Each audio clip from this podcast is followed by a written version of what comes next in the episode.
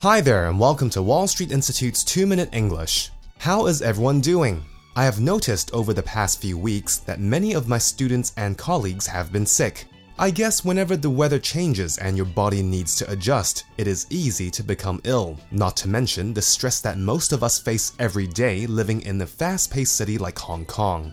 I am also feeling a little bit under the weather myself.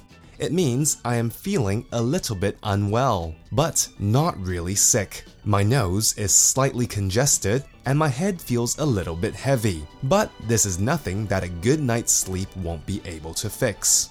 Today, we're going to go over a common greeting. This greeting is used when you see someone you know who you haven't seen for a while. The greeting is, How have you been? or How have you been recently? The question is asking you how you have been recently and not how are you today. Now, if someone asked you that question, what would you say?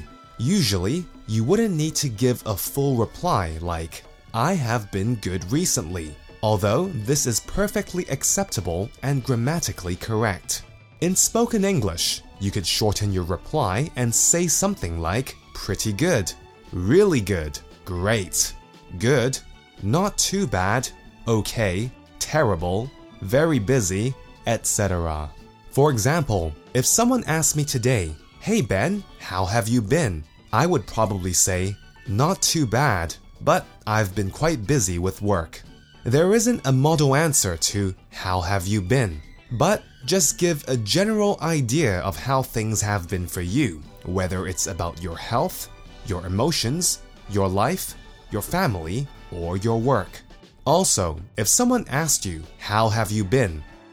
You could also ask the same question back to that person after you have replied, such as, So, what about you? How have you been? Well, that's all for this week's 2 Minute English. Bye bye!